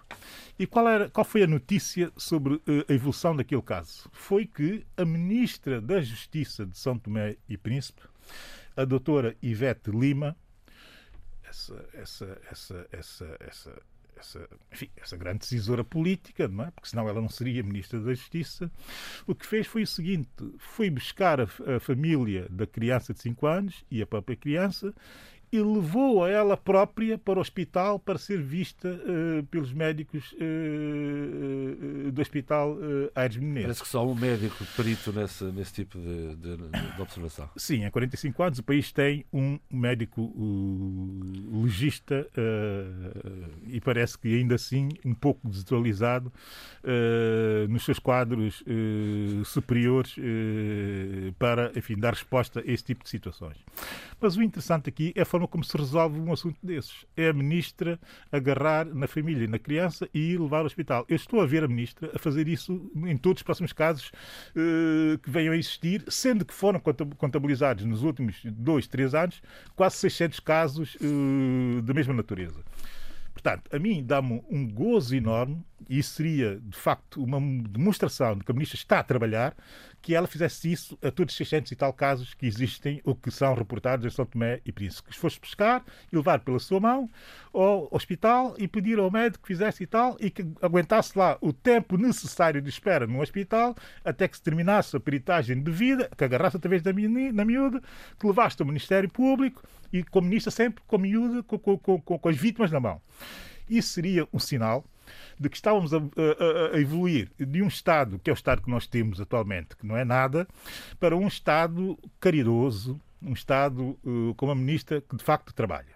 Portanto, passando a ironia, passando a ironia, é evidente que isto não é solução para nada. É evidente que isto não é solução para nada. A solução passa sempre por reforço da instituição, reforço do quadro normativo e, sobretudo, pelo comportamento dos próprios decisores políticos eles têm que ser, eles têm que ser o exemplo, o espelho do país nesse tipo de realidade. E aqui não há ninguém que possa fazer nada, porque eh, paira no consciente coletivo são tomense que não há ação, nem sequer há uma abordagem por parte das elites do país séria e, vigorosa a essa situação, exceto uma pequena franja que, mais uma vez, e reitero, que saiu à rua a buzinar contra essa praga, contra essa tragédia que o país vive, exceto essa pequena minoria que ainda tem uma consciência do coletivo e da salvaguarda do básico da humanidade dentro da nossa própria sociedade, tudo o resto caiu no profundo silêncio e só reagiram depois da sociedade civil, da cidadania, ter feito aquilo que tinha que fazer, que era denunciar e bater os pés no sentido de haver uma reação. Na verdade, no, ainda assim, foi uma reação inócua, uma reação infantil, se quisermos dizer eh, exatamente assim, porque não trouxe nada de novo, a não ser dizer que agora vamos ter que formar mais médicos legistas, vamos ter que criar uma estrutura de apoio a essas, a essas vítimas, quando ela já existe, e tem que ser feito um reforço de verba e um reforço de pessoal para acompanhar, uh, e quando uh, todo o quadro de proteção e de prevenção não está devidamente feito. E isto tem paira, como eu dizia, na consciência coletiva de São Tomé e Príncipe que a ação não é maior e o silêncio é esmagador exatamente por estar envolvido nesse tipo de práticas muita da gente poderosa uh, no país. Daí ninguém se querer melindrar com aqueles que são poderosos no país. Oh, Bill. A verdade é que não podemos tolerar Sheila, isto. Faz uh, desculpa interromper-te, uh, uh, porque sei que estavas com o teu pensamento em ebulição. Duas coisas que eu te queria dizer relativamente a isso. A primeira é que eu não me importa quem se é ministro ou se não é. Me importa é que houve alguém que agiu em defesa e em conformidade com esse teu princípio de cidadania. E que esse alguém tem uma posição e tem uma visibilidade, uma projeção no país que pode ser um exemplo para futuros casos e para casos eh, pretéritos. A segunda questão aqui é perguntar uh, porquê este silêncio? Porquê que as pessoas se desresponsabilizam deste, deste, de, de, um ato de, de salvaguardar este tipo de e de evitar este tipo de situações? Uh, e depois há outra questão. E aqui eu vou ser muito. Uh, vou ser um bocado incómoda. Se essa criança fizesse parte de uma família da elite, toda a gente se mexeria. O que aconteceu em Moçambique, não sei se se lembram, com a questão da violência doméstica, doméstica com a filha, se não estou em erro. Samara Machel, e a verdade foi esta. A sociedade mexeu-se, a sociedade pública, a sociedade civil, tudo se mexeu e os, os, médios, os meios de comunicação mexeram-se porque ela era filha de quem é.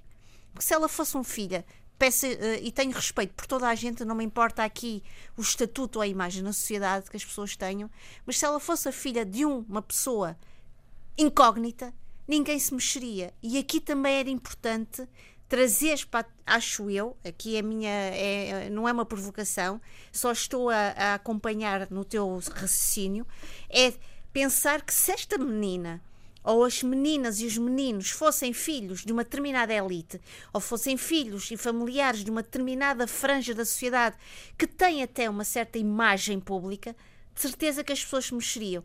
Então é preciso também olhar para dentro deste sistema, para dentro de todos os dispositivos e todos os mecanismos de, de sociabilidade e de, de fraternidade desenvolvidos para perceber que, caso, que estes casos também têm, trazem aquela ideia de.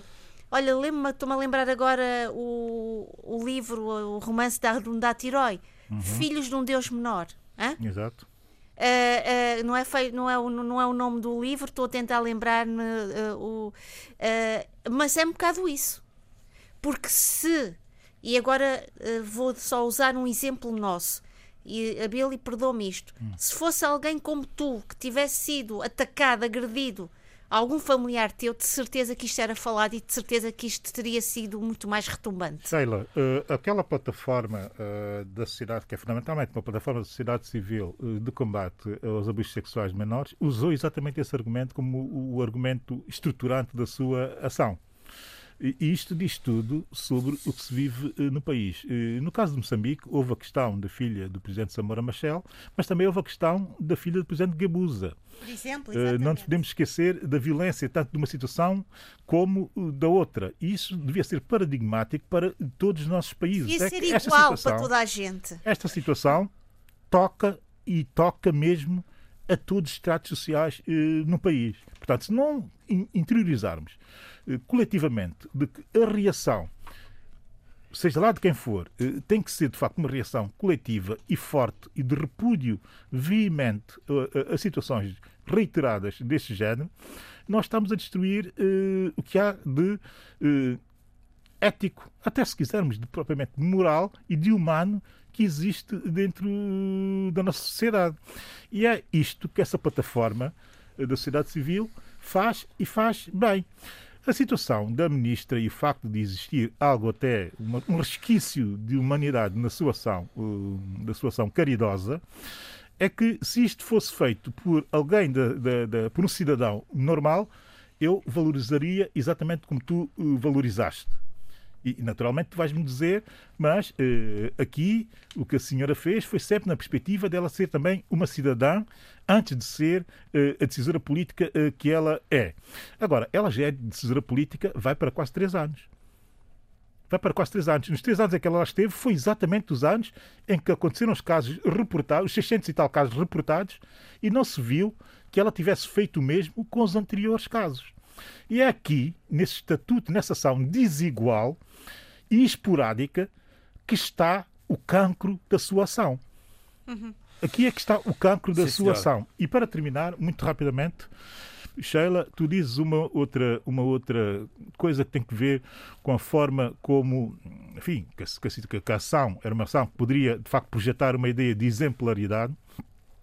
A verdade é que uh, não, não, não, pode, não pode ser vista como uma ação uh, de projeção de exemplaridade uh, contra a inação coletiva, pela simples razão de que no, no, no consciente coletivo da cidadania são tomense existe, e aliás tem sido feita denúncia sobre, muita denúncia sobre isso nas redes sociais e não só. Existem, avançar, existem casos, aliás tivemos um caso ou dois julgados, Uh, e, e, com condenação de um juiz, por exemplo, em São Tomé uh, e Príncipe, um juiz a quem foram retirados, quem foram retirados por via desse caso todas uh, as suas regalias e, entretanto, a própria, o próprio órgão de gestão do Poder Judicial voltou a reintegrar esse juiz e a dar todas as regalias que ele tinha antes da sua condenação. Esse tipo de mensagens que é passado é que indignam de facto a, a, a, a, cidadania. Mas não é só o, o, o, o, o agressor que está dentro do poder judicial. Há mais. Há mais uh, denúncias feitas contra uh, agentes da justiça em São Tomé e Príncipe. O pior é que essas insinuações estão, são também feitas relativamente a membros ou membros da própria, do, do, do, próprio governo. Se são governantes ou se estão abaixo do, do, do, governante, não sei e não me interessa. Mas a verdade é que é gente com quem a ministra tem que lidar todos os dias. Oh, oh só para terminar, Sim, é que a desigualdade uh, uh, reforça o poder de uns e silencia e, e, e aumenta a, a, a, fraqueza de outros. Absolutamente e é preciso quebrar isso. Eu já nem, nem, não acrescento mais uma palavra. Vamos, vamos virar de página. Uh, uh, Eduardo, há aqui uma questão que o Eduardo levanta, preocupante, diz respeito a todos nós, diz respeito à biosfera que é a, a, a, a, presença de pescadores ali de sub-região anárquica que assentaram reais no arquipélago Bijagós.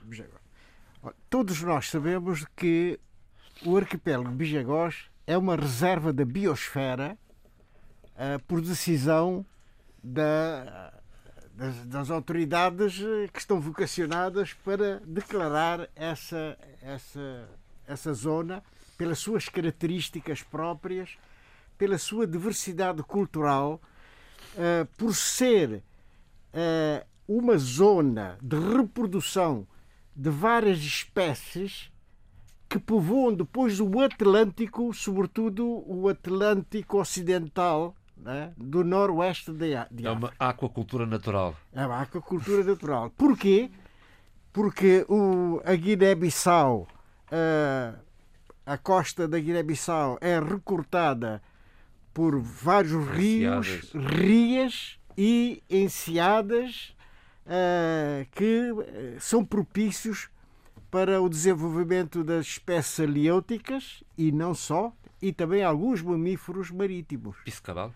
Exato, piscabalo, nomeadamente, que é o hipopótamo, uh, mas também outros, o, há várias outras espécies uh, que, que abundam na, na, na, no arquipélago. E é de realçar que a população bijagó tem um conceito de preservação extremamente elevado. E que, por exemplo, só pesca aquilo de que precisa claro. para a sua própria alimentação ou para a sua comercialização portanto, para a sobrevivência da própria população. Racional. Racional. Agora, acontece é que uh, os países vizinhos, Serra Leoa, nomeadamente, a Guiné-Conakry, Gana, pescadores desses países vêm se instalar em pleno coração da biosfera uma zona preservada. Sem qualquer vigilância. Sem qualquer vigilância. E aqui vale a pena eu lembrar. Eles não são bejagores. Os bejagores sabem tomar conta da sua própria terra. Eles não. Ele não lhes diz nada. Mas o Estado tem a responsabilidade de conservação. Uh, uh, devo dizer que no tempo em que eu estive à frente de, do Ministério das Pescas, nós mandámos construir duas lanchas rápidas, o Cassino e o Cacheu, para fiscalização das nossas águas interiores e até, até às 60, 70 milhas uh, por esses mesmos navios. Foram os últimos trabalhos nos estaleiros do Alfeite de Lisboa. Portanto, o financiamento que eu obtive foi do, de Taiwan, no valor de eh, vários milhões de, de, dólares e que deu para fazer esses dois eh, eh, duas lanchas rápidas e que não se fala agora de. Não, estão, estão meio afundadas no, no Porto Pijiquiti. Pois, isso é que é triste. Talvez manutenção tivesse sido razoável. Isso é. Ou falta de no caso. Mas isto tem que ser falado. Nós não temos a capacidade de conservação um barco com 20 anos já não existe, praticamente não existe. Mas aqui em Portugal, ali no, aqui no Rio Tejo, no Algarve, eu conheço barcos que têm 40 anos e que estão a funcionar. Como é? Na Nós perfeição, temos, na perfeição. Na perfeição. Portanto, há qualquer coisa. A gente sabe que as embarcações necessitam de, de manutenção periódica, naturalmente. Periódica, sem dúvida, sem dúvida, sem dúvida.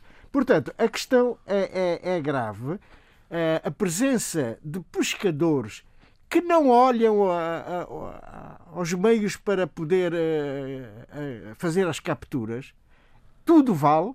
as, as malhas que, deve, que são regulamentadas. Isso é um atentado absoluto. É, Chega-se a pescar com redes mosquiteiras. Que vergonha.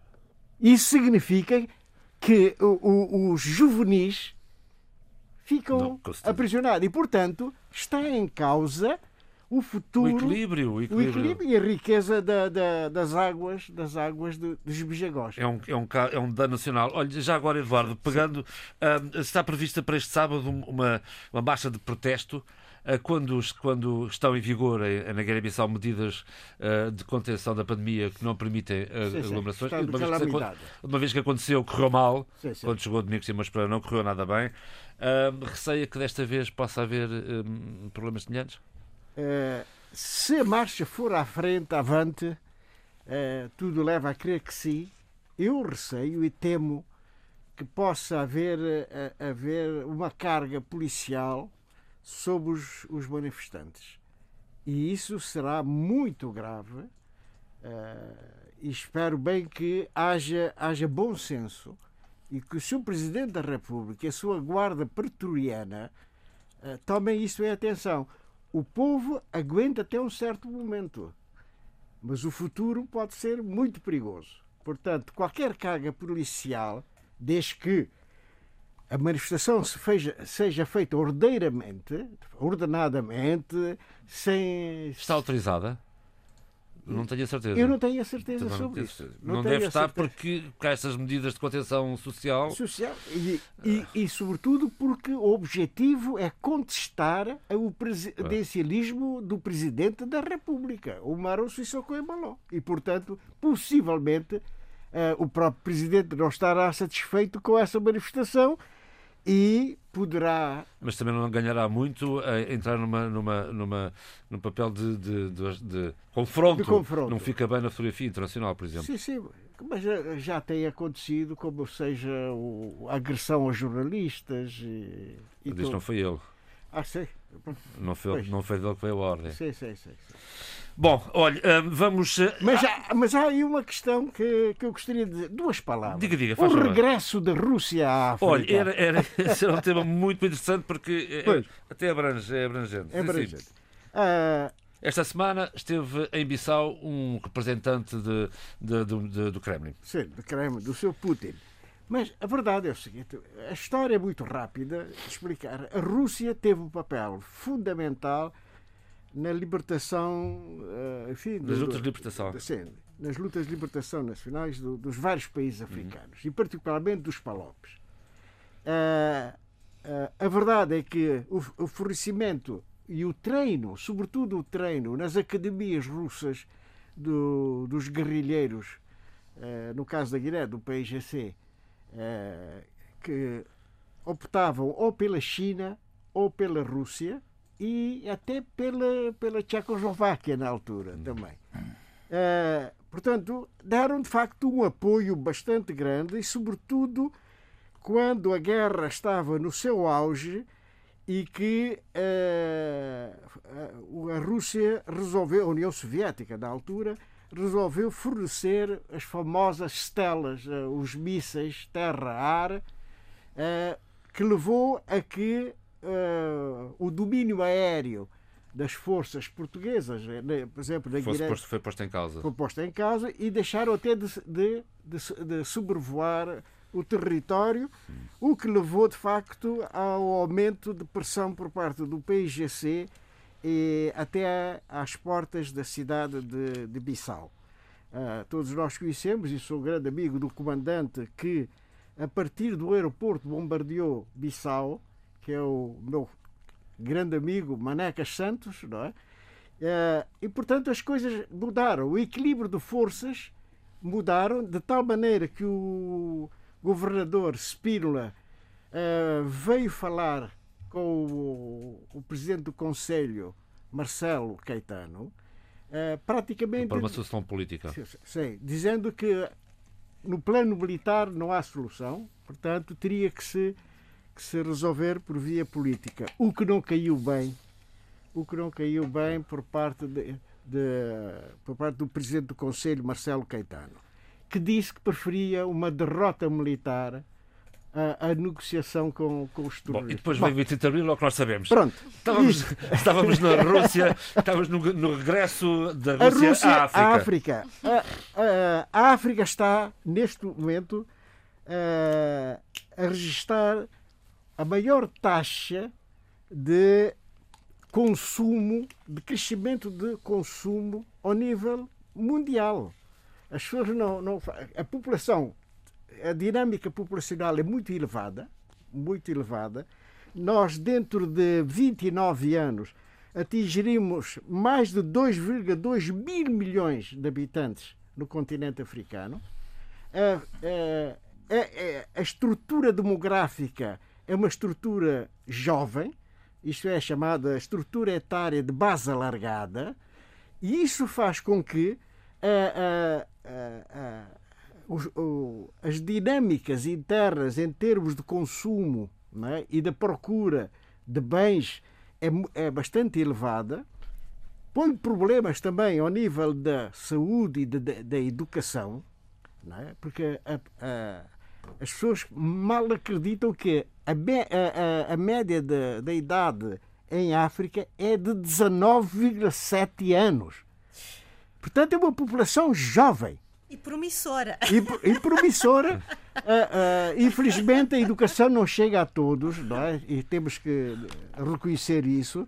Mas já há os quadros Mas todos são africanos. consumidores. Sim, sim. Mas consumidores serão Todos sempre. são consumidores. E, e, e quanto à educação, já, já existe uma elite eh, africana eh, que se vê em quase todas organizações internacionais e há que, há que eh, Reconhecer. reconhecer isso, essa realidade. Sim, Essa senhor. realidade. Vou passar Como ao... é evidente, como é evidente só acrescentar o seguinte ao cuidado Sim. que o Fernando acabou de dizer relativamente ao, ao aumento de consumo, mas também ao facto de justificá-lo pela, eh, pelo perfil eh, demográfico do continente e a projeção para o futuro, dizer o seguinte, que essa mesma juventude quer ter acesso aos, aos, aos, aos, aos postos de decisão. Não é?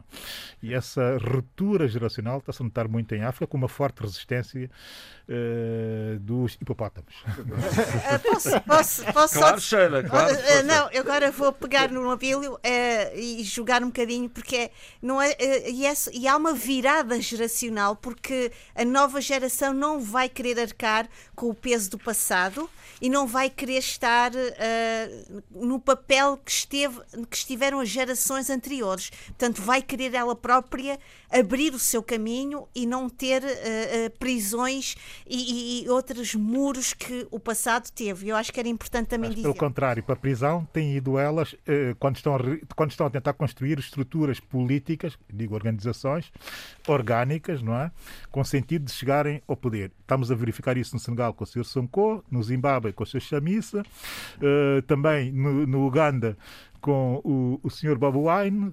Aqui uma geração que está finalmente a deixar de ser só ativistas para passar eh, a criar soluções alternativas de poder eh, bastante estruturadas e com bastante sentido. Eu aconselho as pessoas a lerem, a ir aos sites de- das organizações políticas desses três enfim, exemplos que eu acabei de dar e lerem as suas propostas eh, políticas que não têm de facto nada a ver com o que está ou que ficou para trás nos seus respectivos países. Os dinossauros políticos ah, têm que ser banidos no, no continente africano. Não é possível um presidente, como é o caso do Nguesso no Congo, Outra vez. não é? Se- vai pela sexta vez, a concorrer pela sexta vez. Não é? Concorrer e ganhar. E a ganhar, é, com, com maioria. Com maioria. Bom, entretanto, a Rússia regressa à África, é uma nota que daqui deixamos. Vamos a, a Cabo Verde, onde, onde a União Soviética. Mas, eh, Diga, espera, diga, diga. sei, só, só o seguinte: a, a Rússia regressa à África, mas com vários contenciosos. É preciso dizer isso. Por exemplo, na Guiné-Bissau, eh, a Rússia eh, apostou na exploração das areias pesadas numa das praias da Guiné-Bissau, que é Varela, ah, e provocou no, perto do areal grandes eh, buracos. né? Portanto, afetou gravemente a estrutura da, da, da, da praia mais ao norte da Guiné-Bissau, eh, Varela. E levou a que o governo ainda de Domingos Simões Pereira, na altura, tenha uh, confiscado todos, todos os contentores com areia pesada que se encontravam, agora não sei se ainda lá estarão, uh, nos armazéns alfandegados de, de Bissau. Portanto, a, a relação da Guiné-Bissau com com os comerciantes, pelo menos, ou os empresários russos, não, não são, da, da Talvez... são, são as melhores. Né? Talvez por isso uh, esta deslocação do enviado especial de Putin, que de resto deixou um convite à Ministra dos Negócios Estrangeiros da Guiné-Bissau a visitar, visitar, uh, visitar Moscou, uh, talvez para resolver esse problema. Exatamente. Bom, José Luís Alfredo Almada, vamos, vamos à atualidade política em Cabo Verde com uma nota particular para o último debate da legislatura que decorreu esta semana na Cidade da Praia. Eh, duas notas. Uh, primeira, uh, sobre, sobre eu queria fazer uma sugestão que no próximo programa tratássemos da nova correlação de forças e novas estratégias Está a meter uma cunha. Rússia, China e Estados Unidos. Parece muito bem, muito sabe? Bem. Estou de acordo. Eu, estou a clamar a segunda, nota, Fria, a segunda nota é sobre o caso Lula, para dizer que a fundamentação, portanto, do eh, do juiz eh, do Supremo Tribunal que anulou todas as decisões eh, do Moro não, não, não, se, não se basearam, portanto, a fundamentação não se baseou no caso julgado, mas na incompetência do Tribunal de Curitiba. Isso é uma explicitação técnico-jurídica importante. Pronto, está esclarecido. Vamos, ao, vamos, ao, vamos à agenda política de Cabo Verde esta semana política de Cabo Verde. Primeiro, houve o primeiro debate televisivo. Infelizmente, não estiveram presentes os representantes do PTS e do PSD. Se calhar não tinham, se calhar não tinham mesmo. questões internas, pois não tinham, porque parece que havia dois candidatos a representantes. O cabeça de lista de Santiago Sul, o famoso cantor Romeu de Lourdes, e o representante o cabeça de lista de Santiago Norte. O PSD diz que não foi convidado para todas as reuniões e que se mentiu e tal. Ah, foi, foi, o, foi o Sr. Presidente, não deve ter... Não deve ter... Já reclamou para a Comissão Eleitoral Sim, Nacional. Quanto a debate televisivo. Isso é que interessa. Portanto, uh, o, primeiro, uh, o primeiro debate televisivo focou a sua atenção em questões económicas, transportes agricultura, pescas e economia do mar. Eu não vou não vou debruçar-me. Isso é boa ideia. De resto, eu, eu apelo à sua capacidade de síntese porque não temos o tempo todo. Exatamente, exatamente. Hum. Uh, mas chamo atenção para de, determinados pontos. Chamou-me atenção a hipótese posta em cima da mesa pelo Primeiro-Ministro em funções e candidato a Primeiro-Ministro Ulisses Correia de Silva sobre a hipótese da nacionalização da Cabo Verde Airlines. Porque a Cabo Verde Airlines não ata nem desata, até porque os países fornecedores de turistas também estão fechados e, portanto, eh, põe a hipótese da nacionalização. Isso é uma coisa completamente nova, né? nem parece de um partido de centro-direita e liberal como, como Uh, uh, portanto, o MPD. E já agora deixe-me dizer, de, de, acordo, de acordo com o Jornal da Nação, esse, esse anúncio levou aqui um dos, do, um dos aviões uh, Boeing que estavam a manutenção em, nos Estados Unidos e que deveria regressar à praia foi para fosse, a Finlândia. Fosse, fosse para, para a Islândia, exatamente. A Islândia. Portanto, esse, o já PP, veio por um canudo. O PP também me surpreendeu sobre a questão dos transportes, porque diz que vai sair dos voos internacionais e circunscrever-se a voos domésticos. Isso pareceu-me extremamente estranho, né? portanto, sair dos voos internacionais, tendo em conta as comunidades cabo-verdianas espalhadas pelo estrangeiro, a questão do turismo e tudo isso. E o PICB diz que vai renegociar o acordo com a Cabo Verde Airlines e que vai alargar uh, a ação da CVA, não sei se vai chamar, continuar a chamar CVA, para os voos domésticos, com a concorrência com a TICV, não é TACV, TICV, a ES-Vinta. Isso, portanto, no plano dos transportes. No plano da agricultura, discutiu-se muito sobre a questão dos recursos hídricos, com o PICB a acusar o MPD de não ter continuado as políticas de valorização das barragens e o MPD a pôr o acento na questão de, de aproveitamento de recursos hídricos, mas com base na dissalinização da água salobra, e o MPD sempre a argumentar com a seca, três anos de seca severa, por não ter eh, eh, financiado, diminuir os investimentos na agricultura. Depois a questão das pescas e economia do mar. Todos, portanto, uh, todos os partidos presentes a sublinhar a questão da importância da pesca industrial e semi-industrial, da pesca artesanal e a UCID, a, a, a UCID e o PP, a sublinhar sobretudo a questão da melhoria uh, da, uh, da, condição, uh, das condições de trabalho de vida dos pescadores e dos marítimos. Essa questão das pescas é interessante porque sabe-se, para exportação para a Espanha, do pescado cabo-verdiano, certos produtos vêm da China e a União Europeia tem que fazer derrogações anuais, na verdade, para que Cabo Verde possa exportar para a União Europeia. Portanto, isso, já falamos disso no programa, põe a questão da, da permanência, portanto, da melhoria, do melhor equipamento eh, da pesca industrial e da pesca semi-industrial.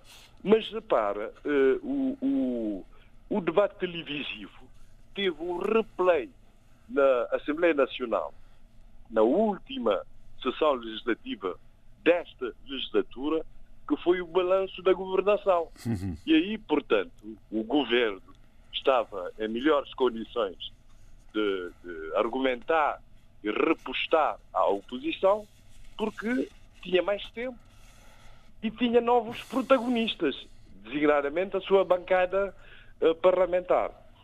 E, e aí o que verificamos é que uh, argumentou-se como de costume o governo, no sentido de ter governado nas piores condições possíveis, com os três anos de seca severa e com a pandemia da Covid-19, dizendo o PICV e, sobretudo o PICV, que o governo não cumpriu muitas promessas eleitorais, nomeadamente a questão dos 45 mil empregos eh, bem remunerados e, e, também a questão do crescimento a 7%.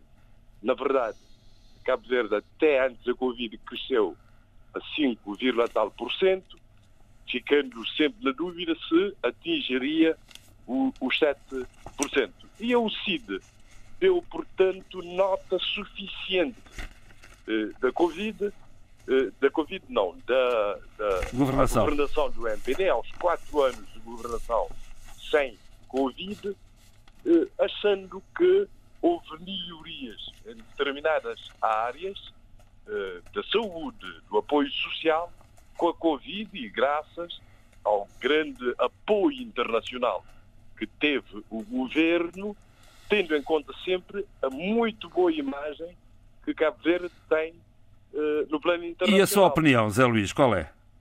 A minha opinião, eh, eu já disse a minha opinião várias vezes, é que de facto o governo não cumpriu várias promessas eleitorais. Obviamente que no último ano também condicionado pela Covid e pela seca severa, mas há várias promessas que não foram uh, cumpridas. Por isso mesmo é que o governo vem anunciando eh, coisas para o futuro eh, e, e, que já tinha prometido em 2016 e que, por isso, foi sancionado pela Comissão Eleitoral eh, Nacional. Porque acha que, portanto, o governo está a fazer espécies ou substitutos de inaugurações com anúncios de aeroportos, de melhorias de portos e tal. Falamos nisso a semana passada aqui. Coisa que já criticamos no programa. Falámos aqui e semana que passada. A Comissão Eleitoral veio dar-nos razão. Para além disso, o, claro, o Primeiro-Ministro argumenta que não conhecia bem a casa por causa, por exemplo, dos transportes, mas a oposição argumenta imediatamente que, eh, que o Primeiro-Ministro teve tempo suficiente como inquilino da casa, eh, nesse caso dos TACV, para conhecer a situação, porque a privatização eh, da, da, dos TACV foi feita em 2018, dois anos depois, depois da assunção eh, do governo. Portanto, em síntese, eh, era isso que eu ia dizer, sem deixar de, uma nota importante no fim. O, o António Monteiro, presidente da OCID, foi bilingue na sua intervenção no debate televisivo. Às vezes intervinha em crioulo, na variante de São Vicente, e às vezes intervinha em português. Como é que eu interpreto isso? Que ele, que ele quer segurar, de alguma forma, e aumentar o, o seu eleitorado em, em São Vicente. Portanto, é um sinal claro que, eh, que ele, portanto, prioriza, de alguma forma, o eleitorado de São Vicente, em que é a segunda força política, apesar E foi lá que elegeu os três atuais deputados que estão no Parlamento. de Foi- foram, são os três de São Vicente. Só ali é de, que de elegeu ter deputados. Os três que têm eh, atualmente. de ter apresentado listas para todos os círculos e- Tal eleitorais. como há cinco anos. Sim, senhor. Bom, Zé Luís, hum, eh, foi uma semana rica em Cabo, Verde e teríamos aqui outro aspecto para, abordar. Lamentavelmente, estamos a 10 minutos do fim do programa e eu não posso deixar de voltar à Sheila Khan porque a semana passada ficámos com esta conversa ali a meio. Nem foi a meio. Nem foi a meia. Abordámos rapidamente e, e caiu. desculpa. Tem toda a razão. Sheila, por favor, não, merece é- uma é reflexão assim, eh, eu vou, séria. Vou, vou tentar. eh, Falamos já agora, falamos do plano de reconciliação nacional proposto pelo vou- Suf Momar. A ideia, é uma ideia. Ah, Bem, eh, muito rapidamente, porque isto, isto dava eh, aso para um debate eh, só ele de uma hora. Pronto. Mas vou só pegar no que aconteceu esta semana.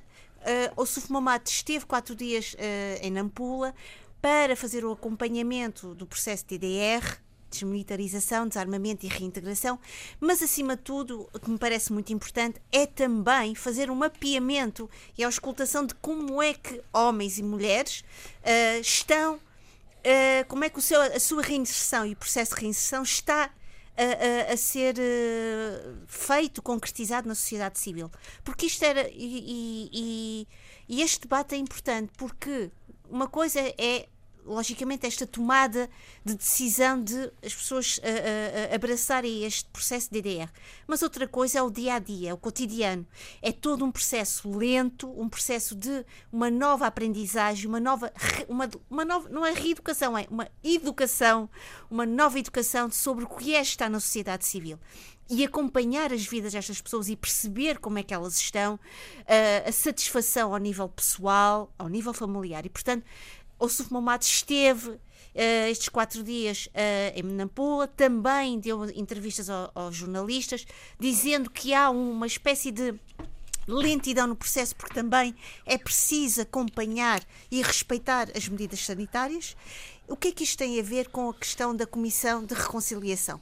É um projeto proposto por Ossuf Momad, mas ah, que é necessário, logicamente, e que foi muito bem debatido, com grandes intervenções muito frutíferas, muito ah, ah, inspiradoras a semana passada. Não tenho aqui tempo para explanar.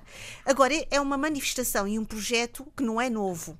E eu, por acaso, até trouxe comigo o livro de que Boaventura Sousa Santos e ah, João Carlos Trindade organizaram em 2003 Uh, sob o título Conflito e Transformação Social, uma paisagem das justiças em Moçambique, em que o historiador, aqui historiador João Paulo Borges Coelho, já fazia um trabalho uh, muito detalhado, muito minucioso, com o tema, e posso, posso citar, Antigos Soldados, Novos Cidadãos, uma avaliação de da reintegração dos ex-combatentes de Maputo, trazendo para este trabalho não só ah, ah, ex-combatentes da RENAM, mas também da Frelimo. Portanto, este projeto ou esta manifestação, este desejo agora publicamente explorado e declarado ao Suf Momad, não é algo novo, é sim, talvez, uma nova, uma nova página que se vai criando num processo que é realmente importante, que é um processo de reconciliação nacional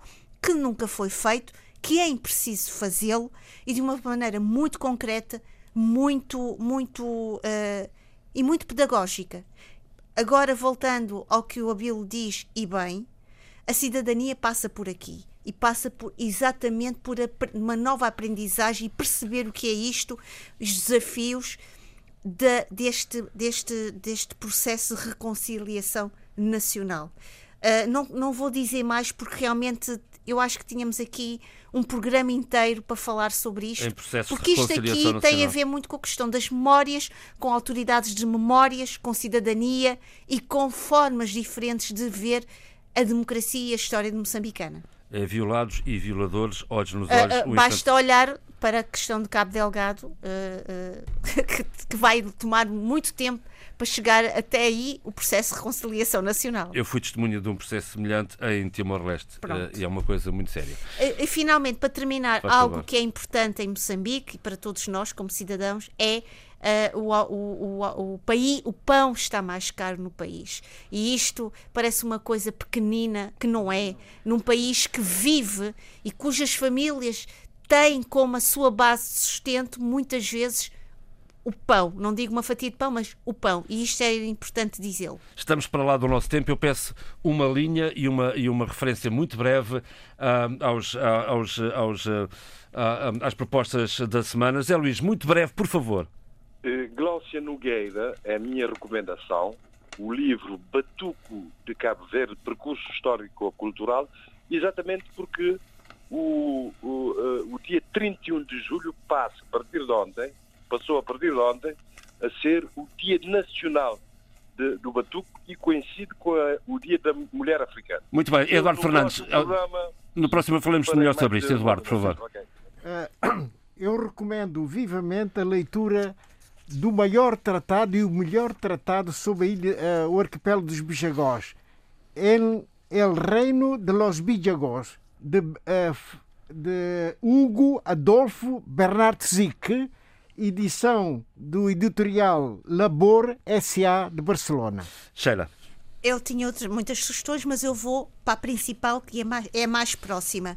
Eu recomendo, uh, por uma questão de muito carinho e respeito pelo trabalho dela, estou a falar da jornalista Anabela Mota Ribeiro, o seu próximo trabalho, Os Filhos da madrugada. É um conjunto de entrevistas a uma geração que nasce depois, em 74, depois de 25 de Abril.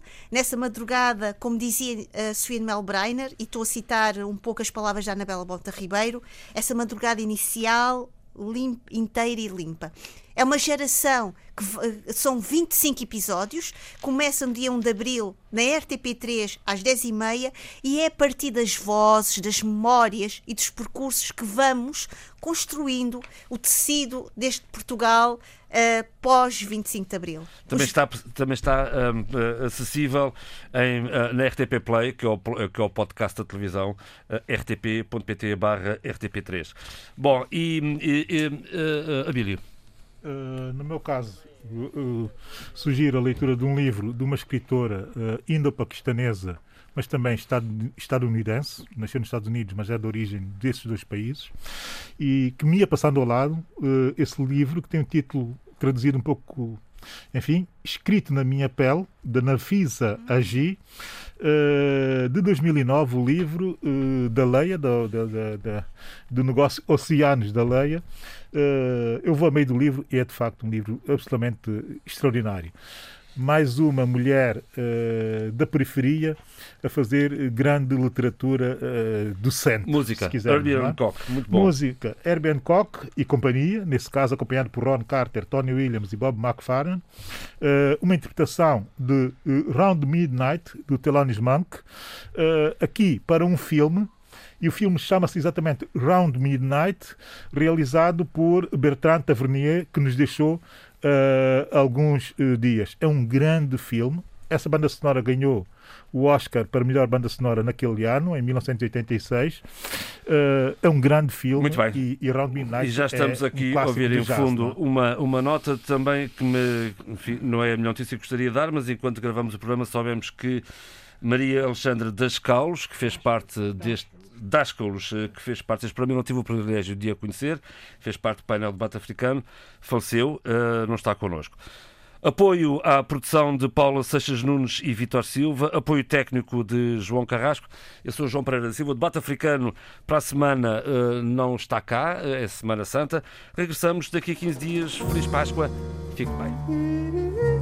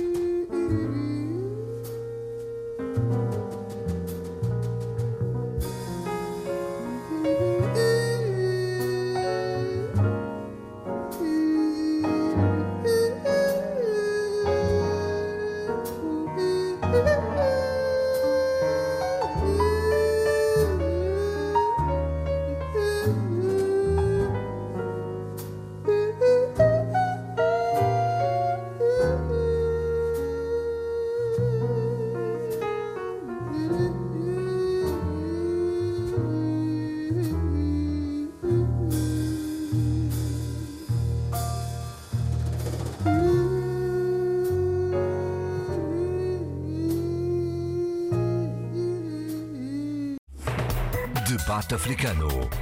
Cinco vozes. Cinco países. A análise dos principais assuntos da semana. Na IRDP África.